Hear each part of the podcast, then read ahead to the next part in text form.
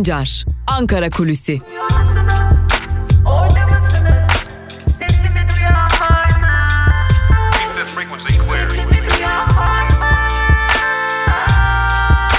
Özgürüz Radyo. Özgürüz Radyo. Özgürüz Radyo'dan ve Ankara Kulisi'nden merhabalar, günaydın sevgili dinleyiciler. Haftanın ikinci günündeyiz ve haftanın ikinci gününde de konuşulacak yine tabii ki çok konu var. Bugün elbette gözlerimiz bir yandan Türkiye Büyük Millet Meclisi'nde olacak. Zira Türkiye Büyük Millet Meclisi'nde grup toplantıları gerçekleştirilecek. Bu grup toplantılarında e, önemli mesajlar bekliyoruz. Özellikle MHP lideri Devlet Bahçeli de olacak bir diğer yandan da gözler. Zira Fransa ülke ocaklarını kapatma kararı aldı. Yani ülkücü hareket Fransa'da engellenmeye başlandı. Ve bunun üzerine de e, öyle görülüyor ki e, MHP lideri Bahçeli de Fransa'ya yanıtlar verecek burada. Bakalım ne gibi yanıtlar verecek. E, bunları da takip edeceğiz diyelim ve bunu da ilerleyen saatlerde e, ve yarın elbette ki hem haber bültenlerimizde hem de Ankara Kulisi programımızda da yarın yine tabii ki sizlerle paylaşacağız. Bunu belirtmiş olalım sevgili e, dinleyiciler. E, MHP lideri Devlet Bahçeli'nin sert mesajlar vermesini bekliyoruz. Sadece elbette ki e, şunu da aktarmakta fayda var. Fransa yönelik değil. E, bir diğer noktada da iktidar iktidarı hedef alan muhalefeti de hedef alacağını biliyoruz. Özellikle e, CHP lideri Kılıçdaroğlu'nun e, hedef alınacağı bir toplantı bekliyoruz. E, bunu da aktarmış olalım. E, MHP lideri buna dair konuşacak. E, İyi Parti'ye ilişkin bir çağrı gelebilir. Buna dair iddialar var. E, zira İyi Parti'de e, şunu belirtmekte fayda var ki oy oranı yükselen yegane parti şu an itibariyle Türkiye'de. E, bunu da belirtelim. Bu nedenle e, İyi Parti yönelik de bir takım mesajların gelebileceği de belirtiliyor. Gün içerisinde en önemli grup toplantılarından biri elbette ki MHP'nin bir diğeri de CHP'nin olacak. Ee, İzmir'de gerçekleşen deprem sonrasına dair bir takım iddialar, bir takım tartışmalar da var. Ee, odanda CHP'li bir belediyenin de olmasını beklediğimiz tartışmalar var. Bunu da belirtelim. Ee, neden e, diyecek olursanız Bayraklı Belediyesi ile ilgili e, çeşitli iddialar var. E, bu iddiaları teyit ettirdikten ya da e, doğru mu yanlış mı baktıktan sonra ilerleyen günlerde siz değerli Özgürüz Radyo dinleyicileriyle de paylaşacağız. Çünkü büyük iddialar, çarpıcı iddialar ama şu an itibariyle teyit edilmemiş bir takım iddialar olduğu için ayrıntılara girmiyoruz. Bakalım bugün CHP lideri Kılıçdaroğlu ne mesajlar verecek? Öte yandan CHP'de bir takım tartışmalar var. Ee, biz iktidara yürüyoruz. Bu iktidara yürüyüş döneminde de e, sosyal medyadan tartışmalar yapılması, sosyal medyadan mesajlar verilmesini de kabul etmiyoruz biçiminde söylemler geliştirildi. Buna dair de bir takım tartışmalar var Cumhuriyet Halk Partisi içerisinde. E, bunu da e, aktarmış olalım. Bu tartışmaların da nereye evrileceğini göreceğiz. E, tabii bir yandan da e, neyi konuşuyoruz? E, depremi konuşuyoruz depremi konuşurken imar affı konusuna e, vergiler nereye gitti sorusuna da bakmak gerekecek. E, buna dair de bugün bir takım tartışmalar yaşanması bekleniyor. Özellikle CHP lideri Kılıçdaroğlu'ndan ve Halkların Demokratik Partisi'nden yine İyi Parti'den elbette ki buna dair açıklamalar gelecektir. E, tabii bu açıklamalar gelirken de e, yarın da biliyorsunuz e, AKP lideri ve partili Cumhurbaşkanı Erdoğan partisinin grup toplantısında konuşacak. E, bu açıklamaları da yakından takip edeceğiz. E, çünkü e, muhalefet konuştuktan sonra Erdoğan artık cevap verebilmek için çarşamba gününü seçmiş gibi görünüyor. İmar affı özellikle tartışılacak bir konu zira getirdikleri gündemde Bayraklı'da çöken bazı binalar içinde imar affından yararlandıkları iddiası da var. Bunu dile getirenler de CHP'liler e, bunu da belirtmiş olalım. E, çok fazla konu var gündemimizde. Meclis kapılarını kapatmaya devam edecek.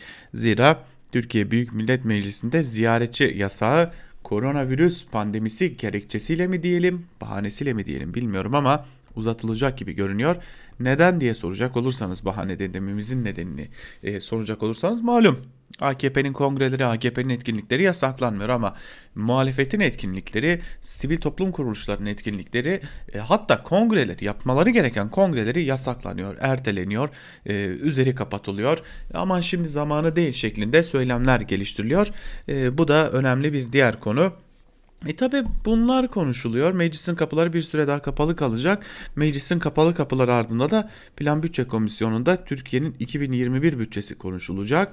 E, genel kurulda istihdam paketi adıyla getirilen ama içinden e, güvencesizliği ve kayıt dışı çalışmayı meşru hale getiren bir sistem çıkmıştı.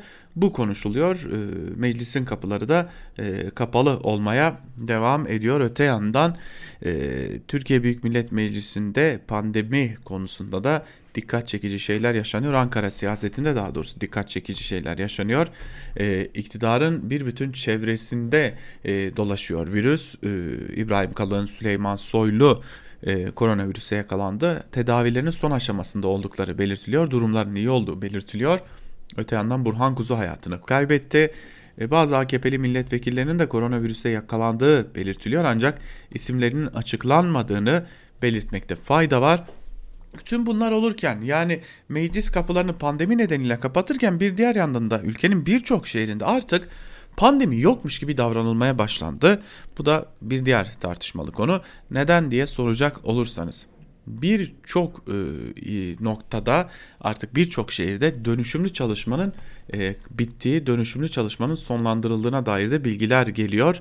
E, nasıl diye soracak olursanız da bunlardan bazılarının da devlet kurumları olduğunu belirtelim ki devlet kurumlarının da valiliklerden habersiz e, bunları noktalayamayacağını ya da il hıfzı saha kurullarından habersiz bu dönüşümlü çalışmayı noktalayamayacaklarını belirtmiş olalım. Eğer gerçekten e, valiliklerden habersiz yapılmışsa bu ayrı bir tartışma konusu. Yok eğer valilik ya da il hıfzı saha kurulları kararıyla yapılıyorsa bu da pandemi yok mu sorusunu kendisiyle getirecek bir diğer tartışma gün içerisinde bunun gündeme gelip gelmeyeceğini bekleyeceğiz ancak e, belirtmekte fayda var ki bunu yapanlar sadece e, AKP'li devlet kurumları ya da AKP'li belediyeler değil muhalefet partilerinden de belediyelerde dönüşümlü çalışmanın üzerine çizgi çekmiş gibi görünüyorlar.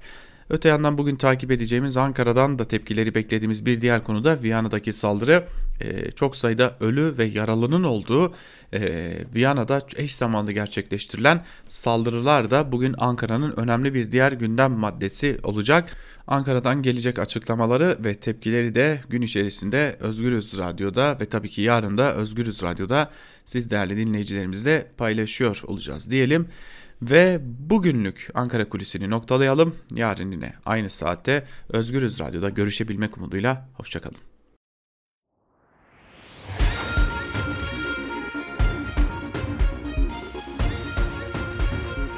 Altan Sancar, Türk basınında bugün.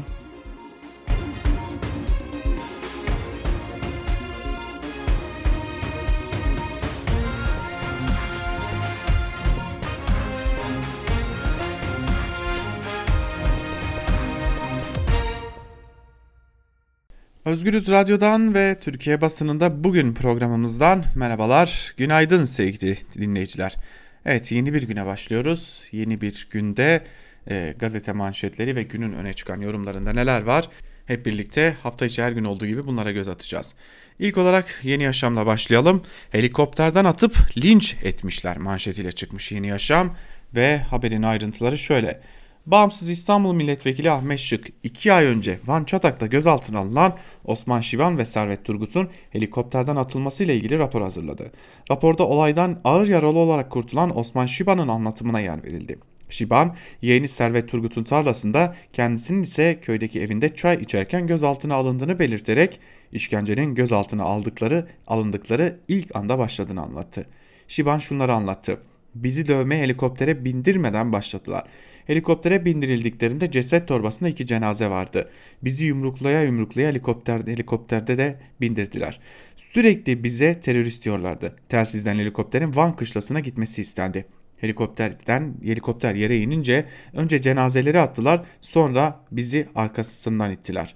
Or ardından orada bekleyen 100-150 kadar asker üzerimize çullandı. Orada bayılmış. Ve bir soru. Adli tıp kurumuna baskı yapıldı mı? Askerler tarafından hastaneye kaldırılan Servet Turgut e, ise olaydan 20 gün sonra yaşamını yitirdi. Şıkkın hazırladığı rapora göre Turgut'un ölümüyle ilgili adli tıpta rapor hazırlanırken Van Asayiş Kolordu Komutanı Tüm General Hüseyin Kurtoğlu ve Van İl Jandarma Komutanlığı Tu General Yüksel Yiğit sivil kıyafetlerle hastane önünde bekledi. Turgut'un cenazesini görenler vücudunda neredeyse tüm kemiklerin kırık olduğunu da belirtti.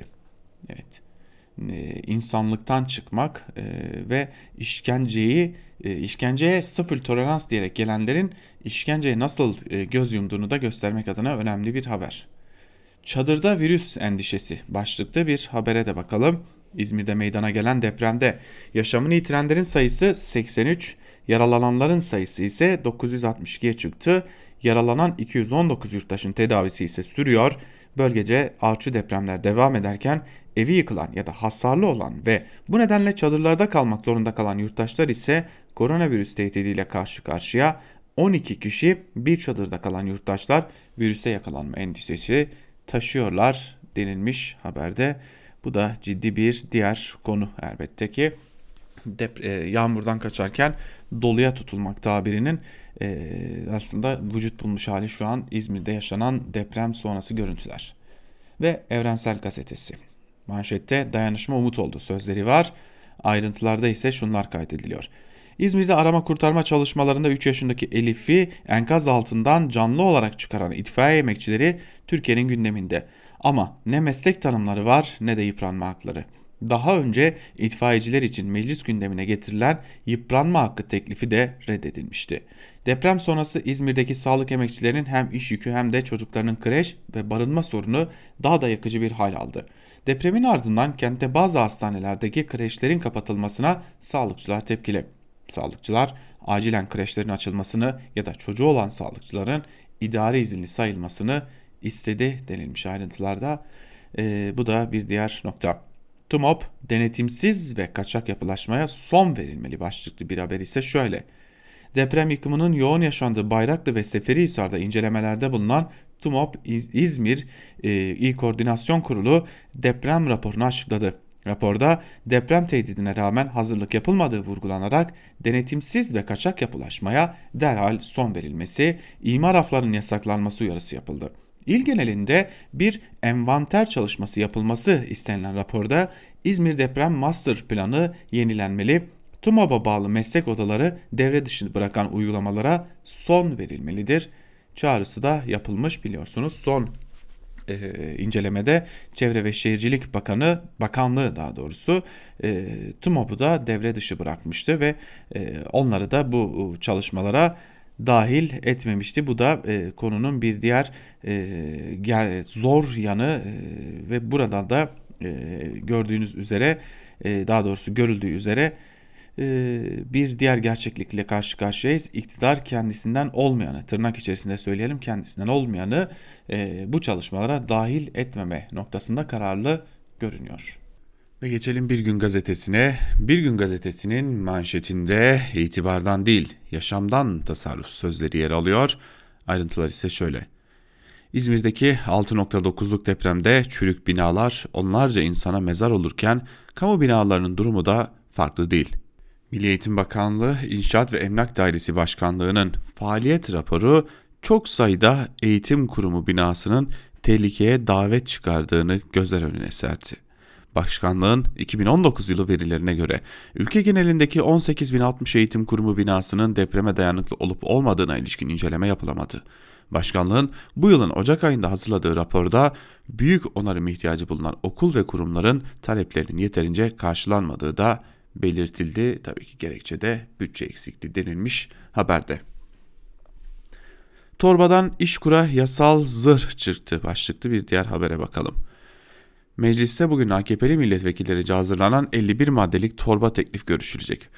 Bazı alacakların yapılandırılmasını da içeren torba teklif yasalaşırsa Türkiye İş Kurumu'na yasal zırh getirilecek. Buna göre İşkur Yönetim Kurulu Başkan ve üyeleri ile kamu görevlisi olmayan kurum personeli, memurlar ve diğer kamu görevlilerinin yargılanması hakkında kanuna tabi olacak. Aile, Çalışma ve Sosyal Hizmetler Bakanı'nın onayı olmadan kurum yönetimini yargılamak mümkün olmayacak. İşkur yöneticileri ya da personeli yalnızca suçüstü yakalanması durumunda onay olmadan yargılanacak.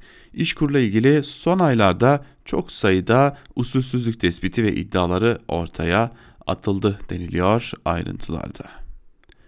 ABD sandık başında başlıklı bir habere bakalım. Amerika Birleşik Devletleri'nde seçmen bugün sandık başına gidiyor. Cumhuriyetçi Parti'den Başkan Donald Trump ile Demokrat Partili Joe Biden karşı karşıya geliyor. Milyonlarca Amerikalı ülkeyi 4 yıl yönetecek başkan adayı için oy kullanacak.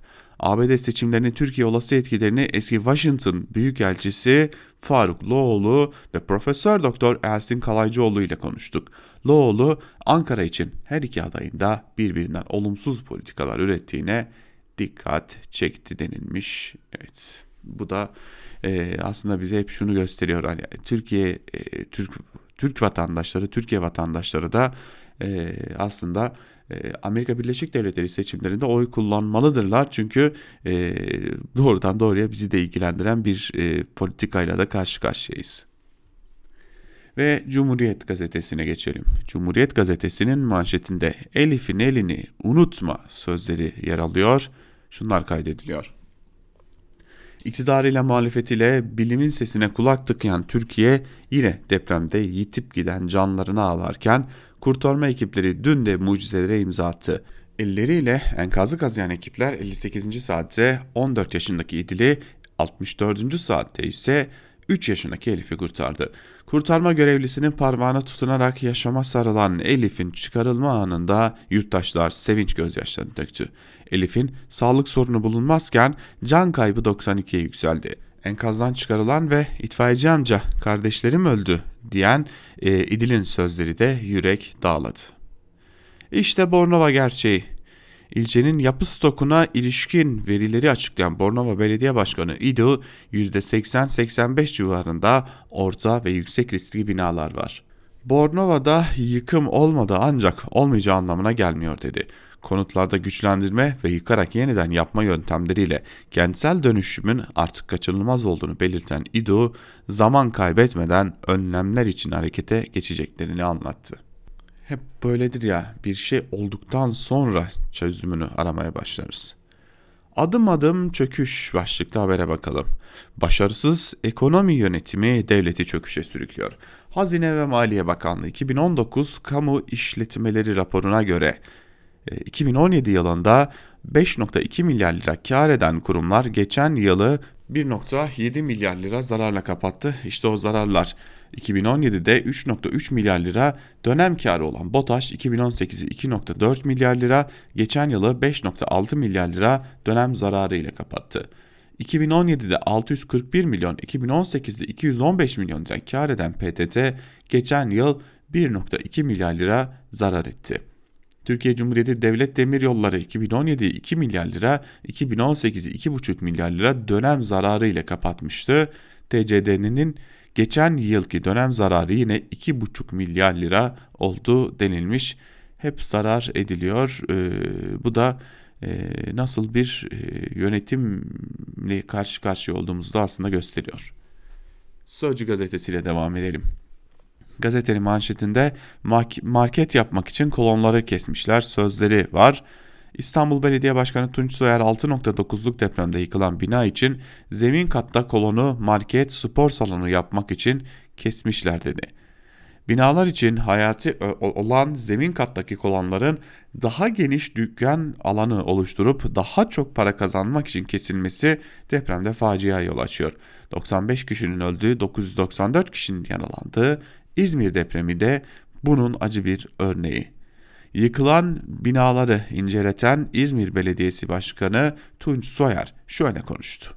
Binalarda deniz kumu kullanıldığına, demir donatların zayıflığına dair bilgiler var. Hatta zemin katta örneğin kolonu market yapmak için, spar salonu yapmak için kesmişler deniliyor.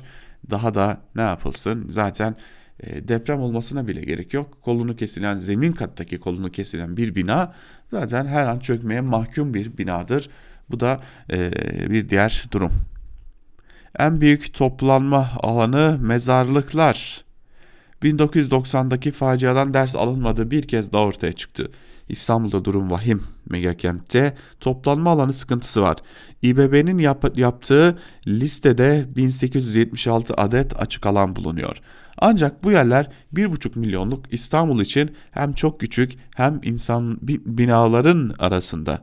En büyük toplanma alanı Zincirlikuyu ve Feriköy mezarlıkları vah İstanbul'un haline denilmiş.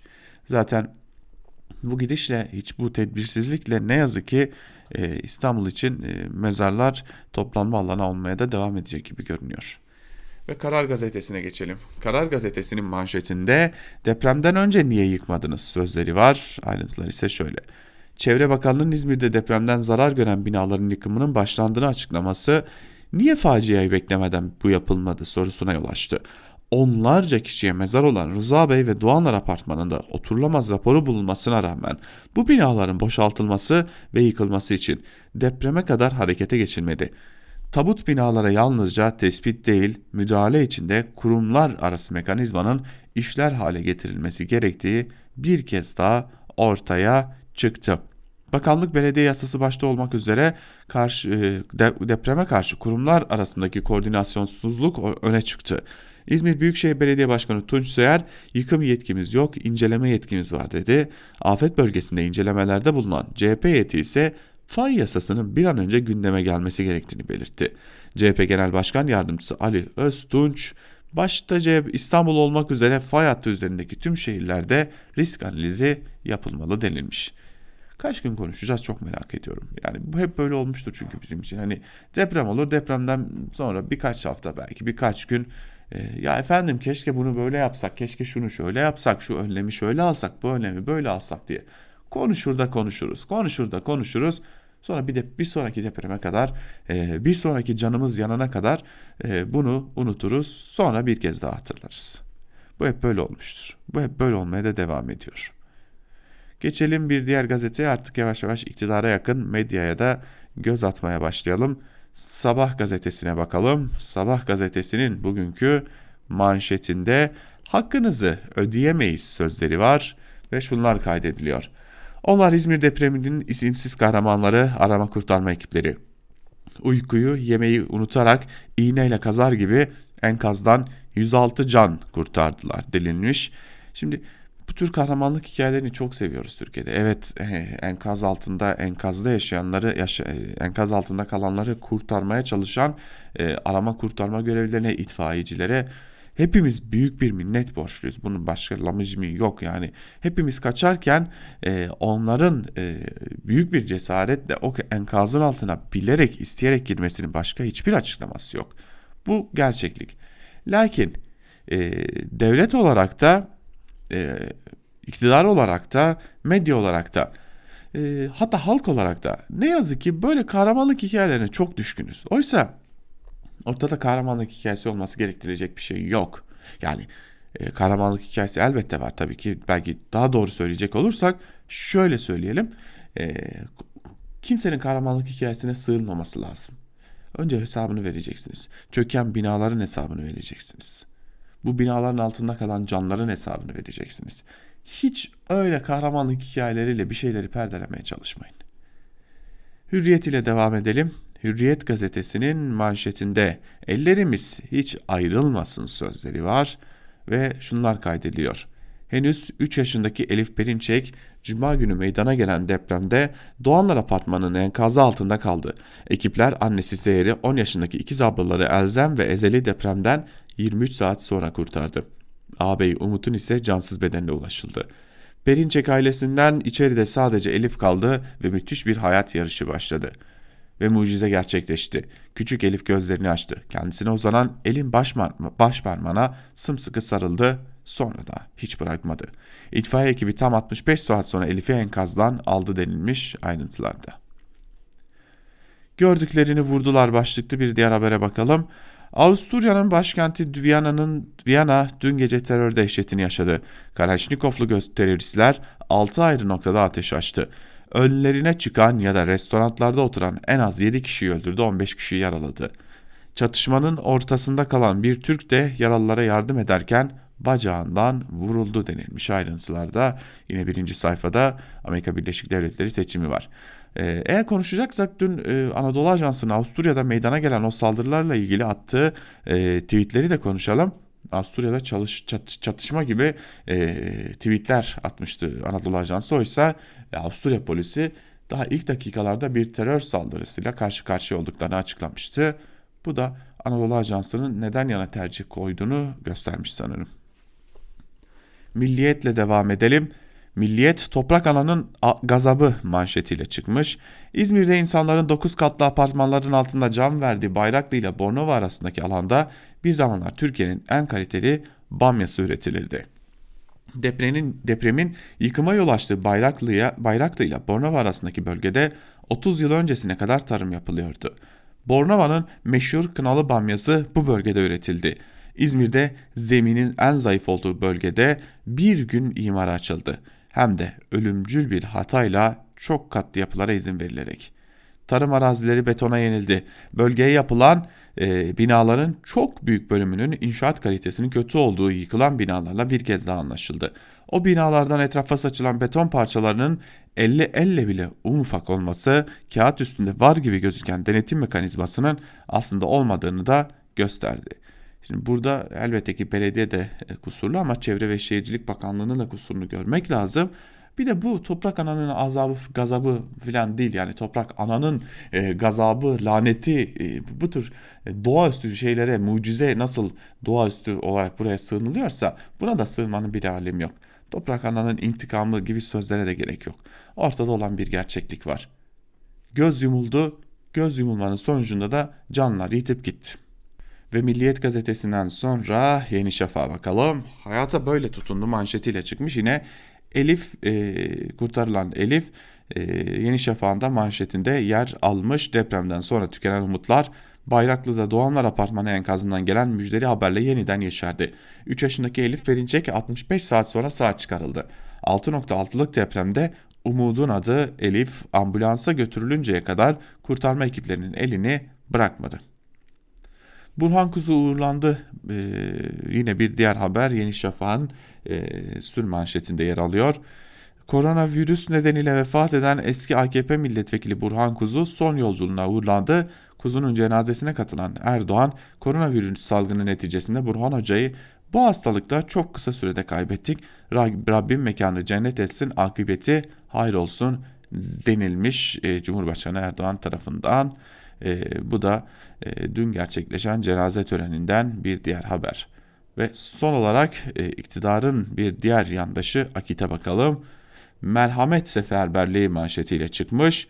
Malum zihniyetin yıllarca hedef aldığı, yıpratmak ve bitirmek için uğraştığı Diyanet İşleri Başkanlığı, İHH, Deniz Feneri Derneği, Hayrat, Sadaka Taşı gibi kurum ve kuruluşlar İzmirli afetzedelerin yaralarını sarmak için yarışırken ADD, ÇYDD gibi sözde çağdaş ve Atatürkçü derneklerin sadece birer başsağlığı dilemekle yetindiği görüldü denilmiş. İzmir olunca Akit bu başlığı tercih etmiş. Durun bakalım buradan vurabilir miyiz acaba diye e, rezilce, kepazece, utanmazca çalışmalarını sürdürmüş Akit'te diyelim. Çok da lafı uzatmayalım. E, Akit'i de vermiş olduk diyerek gazete manşetlerini noktalayalım. Günün öne çıkan yorumlarına bakalım. Ve ilk yazımız e, artı gerçekten Celal Başlangıç'a ait. Önce bir siyaset dünyasında başımıza gelebileceklere dair bir yazıyı aktaralım. Sosyal medyasız bir seçime hazırlıklı olun başlıklı yazısının bir bölümünde Celal Başlangıç şunları kaydediyor. Son birkaç haftadır güne doların ve euronun kırdığı rekorla başlıyoruz. Türk lirasının değeri yerlerde sürünüyor. Çarşıdaki pazardaki enflasyon artık TÜİK'in makyaj yapamayacağı kadar uçuyor. Cumhurbaşkanlığı hükümet sisteminin Türkiye'yi uçurduğunu vaat etmişlerdi. Gelin görün ki dolar ve euro uçtu, Türkiye ekonomisi yere çakıldı. Kaçınılmaz olarak bu ekonomik tablonun bir de siyasi yansıması olacaktı, oluyordu. Gerçi muhaliflerin oyuna tam olarak yansımıyor ama iktidar ortaklarının oyu her geçen gün ediyor. Bu haftanın son anketi Avrasya, Avrasya araştırmadan geldi. Kamuoyu araştırma şirketinin sahada ettiği sonuçlar başka kuruluşlarca da yapılan araştırmaların sonuçlarıyla paralellik gösteriyor. Avrasya'nın son açıkladığı ankete göre Cumhur İttifakı ile Millet İttifakı'nın oy oranları birbirine çok yaklaşmış. Cumhur İttifakı %32.7, Millet İttifakı da %32.7. Çalışmada farklı ittifak modelleri de sorulmuş deneklere. AKP'nin oyları kararsızlar dağıtılmadan önce %25.5'e düşmüş görünüyor. CHP ise %22.1 bandında. Kararsızlar dağıtılınca AKP'nin oy oranı %32.6'ya, CHP'nin de %28.2'ye çıkıyor. Bu ankette HDP'nin kilit parti durumunu koruduğu apaçık görülüyor. İki türlü modelde de ittifakların dışında kalan HDP kararsızlar dağıtılınca barajı rahatlıkla geçiyor. Bu arada Davutoğlu'nun Gelecek Partisi kurultay sürecini tamamladı. 6 ay sonra yapılacak ilk seçimlere girebileceği koşulları yerine getirdi. De Babacan'ın Deva Partisi ise en geç Aralık ayı içerisinde kurultay sürecini tamamlamış olacak. Türkiye'de günlük erişimi 1 milyonu aşan yurt dışı kaynaklı sosyal ağ sağlayıcılarına temsilci belirlemek için verilen süre dün doldu. Dün itibariyle durumu Profesör Doktor Yaman Akdeniz iki sosyal medya e, mesajından e, paylaşalım. Sosyal ağ sağlayıcıları için temsilcilik açma süresi dün doldu. Olup bitenleri tekrar değerlendirelim. Yeni bir haberle başlıyorum. Rus sosyal medya platformu Contact Türkiye'de yasal temsilci atamış. Şimdilik başka temsilci atayan da yok. Facebook, Twitter ve YouTube gibi devler için Türkiye'de yeni düzenleme kapsamında atama süresi dolarken Kasım ayı içinde ilk idari para cezaları verilmeye başlanacak. Evet süreç işlemeye başladı bugünden itibaren. Kasım ayı içerisinde sosyal ağ sağlayıcılarına ilk olarak 10 milyon lira ceza verilecek. Eğer hala temsilci atamamışlarsa Aralık ayında verilecek ikinci para cezası 30 milyon lira olacak. Hala temsilci atamamışlarsa 2021 Ocak ayında verilecek ceza reklam yasağı olacak. Nisan 2021'e gel gelindiğinde temsilci atamayan sosyal ağlara bant genişliğinin %50 oranında daraltılma cezası verilecek. Eğer bu kuruluşlar 2021 Mayıs'ına kadar uygulamadaki koşulları yerine getirmezlerse son ceza olarak bant genişlikleri %90 oranında daraltılacak. Yani kısaca ifade edersek 2021 Mayıs itibarıyla Türkiye insanları için sosyal medya sizlere ömür olacak. Artık Morse alfabesi mi kullanırsınız? Dumanla mı haberleşirsiniz? Orası size kalmış. Sonuç olarak Erdoğan da 17-25 Aralık rezillikleri özellikle sosyal medyada patlayınca kafasını koyduğunu, alt kafasına koyduğunu 6-7 yıl gecikme ile de uygulamaya koymuş olacak. Bu Twitter, Twitter hepsinin kökünü kazıyacağız. Bu milleti YouTube'a, Facebook'a yedirmeyiz. Kapatılmaları da dahil. Belli ki kökünü kazımaya karar verdiği Twitter'a, YouTube'a, Facebook'a yedirmeyeceğini kendi yiyecek. Siz olun, sosyal medyasız bir seçime hazır olun diyor Celal Başlangıç yazısının bir bölümünde. Ve bir diğer e, yazıyla devam edelim. E, Dünya Gazetesi'nden Alaaddin Aktaş'ın yazısıyla hazine neden fazla borçlanıyor başlıklı yazısından çok kısa bir bölümü paylaşalım. Eski bir bürokrat hazinenin bütçede beklenen açıktan daha fazla borçlanmasının izini sürüyor ve çarpıcı bir görüş ortaya atıyor. Acaba bu fazla para pandemi dolayısıyla duyulan ihtiyacı karşılamak üzere kamu bankalarına mı aktarıldı ve böylece ucuz kredi için fon mu yaratılmış oldu? Soruyu soran ben değilim. Uzun yıllarını devlete hizmet ederek geçirmiş ama emekli olduktan sonra köşesine çekilmeyip olan bitene kafa yormaya devam eden bir bürokratın sorusudur bu. Hazinenin borçlanma limiti bir süre önce 308 milyar liraya çıkarıldı. Önce ben de çoğunluk gibi bu açış Covid-19 krizine bağladım. Kriz ortamında bütçe açının büyümesi borçlanmanın artması kadar normal bir şey olamazdı. Ama açık tutarını görünce kafam karıştı. Madem 2020 yılı için 300, 239 milyar liralık bütçe açığı bekleniyordu, neden 308 milyar liralık borçlanma limiti alınıyordu?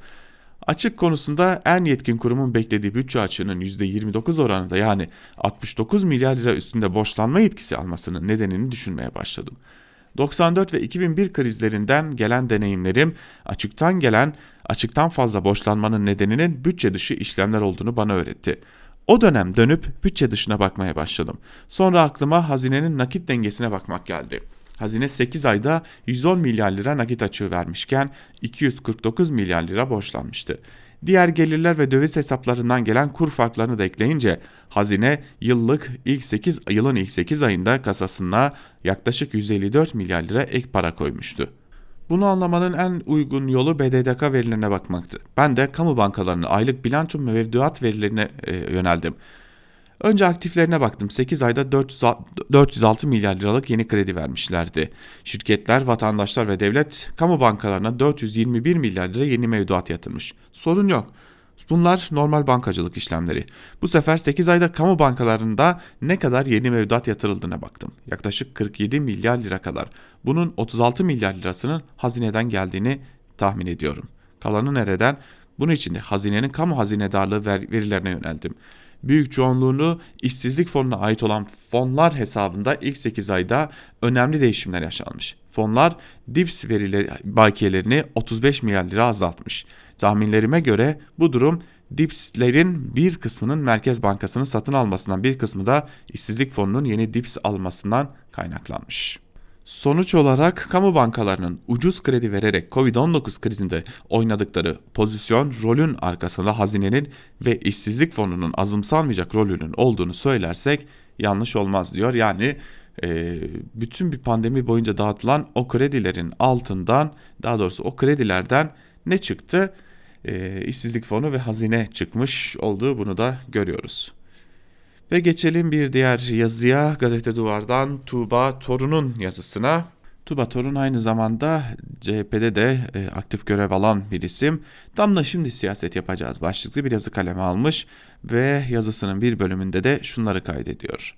Başımızı sokacak çatılar da yıkılıyor. Deprem hepimiz için son nokta oldu diyemiyorum çünkü gerçekten yarın daha kötüsü de olabilir. Yaşamın öngörülebilirlik derecesi Türkiye'de yerlerde.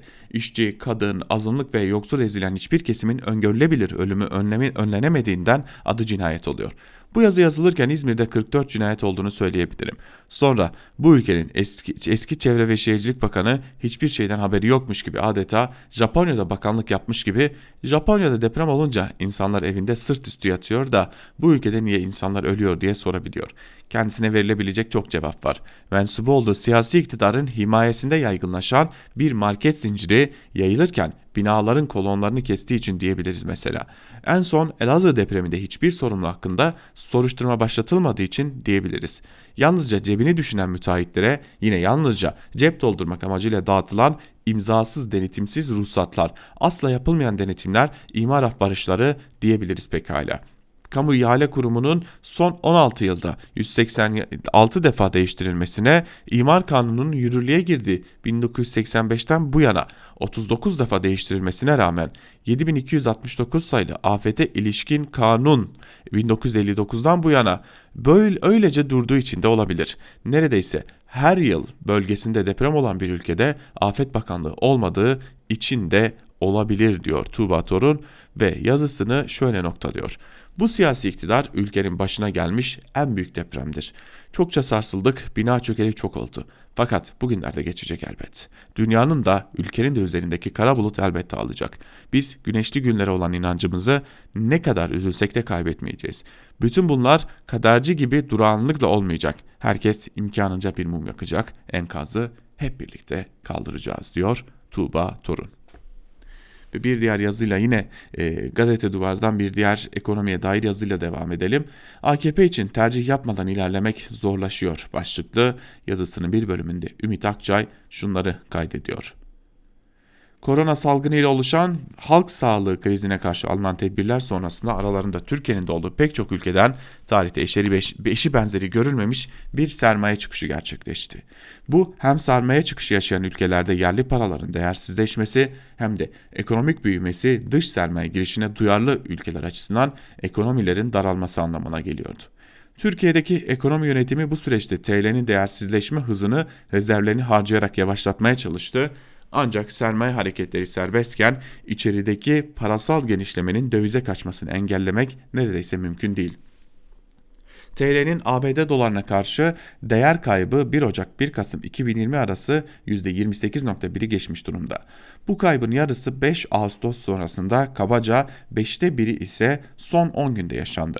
TL'deki yüksek oranla ve hızlı değersizleşme AKP iktidarını ekonomik canlandırma tedbirlerinde tadilata gitmeye zorladı ve Eylül'deki faiz artışıyla gelen U dönüşü sonrasında ekonomik canlandırma önlemleri sınırlandırıldı. 2013 sonrasındaki yapısal kriz konjonktürü 2014 ve 16'daki darboğazlar sonrasında 2018 ve 2019 kriziyle derinleşti. Buna korona salgını nedeniyle gerek dünya ekonomisinde gerekse Türkiye ekonomisinde ortaya çıkan yeni sorunları da eklediğimizde 2018-2021 arası dönem uzun süren bir durgunluk halini aldı. Başladığım yere dönerek yazıyı tamamlayayım.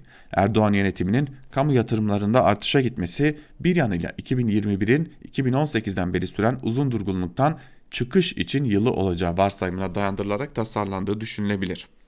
2013 sonrasının dönemindeki karakterize eden yapısal kriz konjonktürünü sürdürmenin koşulları giderek azalıyor. TL'deki sert değersizleşme, döviz faiz kıskacının yeniden devreye girmesine ve olası bir faiz artışı sonrasında ekonomik daralmanın daha da derinleşmesine yol açabilir diyor Ümit Akçay'da ve artık AKP'nin de hem tercih yapmak zorunda kaldığını hem de bu tercihleri yapmak zorunda kalmasıyla birlikte yönetememe halinin de ortaya çıktığını göstermiş oluyor yazısında. Ve Bir Gün Gazetesi'nden İbrahim Varlı'nın Rıza Bey Apartmanı başlıklı yazısıyla devam edelim. Rıza Bey Apartmanı hazin bir memleket hikayesi aslında. Hani şu 6.9'luk depremde Bayraklı'da onlarca kişiye tabut olan apartman. Market ve spor salonuna yer açmak için binanın zeminindeki kolonların kesilerek aşındırıldığı 8 katlı apartman köhnemiş zihniyetin somut bir prototipi. Bizzat belediye başkanı tarafından da dile getirilen kesik kolonlar kapitalist kar hırsının aç gözlülüğün çarpık bir, göstergesi. Sadece Manavkuyu'daki Rıza Bey de değil esasında. Doğanlar, Karagül ve diğerleri. Yerle bir olan apartmanların hepsi de çürümüşlüğün, kokuşmuşluğun, umursamazlığın neden olduğu insan üretimi facialar her yönüyle ibretlik. 2012 ve 2018 yıllarında çürük raporu verilen deprem riski taşıdığı uyarılarına rağmen kimselerin kılını kıpırdatmadı. Aksine alüvyonlu topraklar üzerine yeni binaların yükseltildiği bir akıl tutulmasını e, yansıması yaşananlar. Çürüme, yıkım içerisinde dışarıda her yerde. İvancı politikaların Orta Doğu bataklığına sapladığı ülkenin dış politikası tamamen yeni Osmanlıcı, mezhepçi, irasyonel, da, damar üstüne kurulu. Harekete geçirilen fay hatlarının yol açacağı ufak bir sarsıntının bu damarı kırarak tektonik bir felakete yol açması işten bile değil. Ülkeye giydirilmek istenen ihvan gömleğinin ülkeyi nasıl da savurduğu son Fransa krizinde bütün çıplaklığıyla bir kez daha gözler önüne serildi. Kolonları kesilen ülke Rıza Bey apartmanı gibi tepemize çökmek üzere. Hepimiz aslında birer Rıza Bey apartmanı sakiniyiz. Her türlü çılgınlığı göze almış siyasal İslamcılar giderken ülkeyi çökertme niyetindeler. Bizden sonrası tufan diyerek Rıza Bey apartmanı hepimizin üzerine çöktü. Hepimiz aynı gemide değiliz ama hepimiz Rıza Bey apartmanının müdavimleriyiz diyor İbrahim Varlı yazısında. Ve bizler de İbrahim Varlı'nın bu yazısıyla birlikte Bugünlük Türkiye basınında bugün programımızı noktalıyoruz. Yarın yine aynı saatte Özgürüz Radyo'da görüşebilmek umuduyla Özgürüz Radyo'dan ayrılmayın. Hoşçakalın.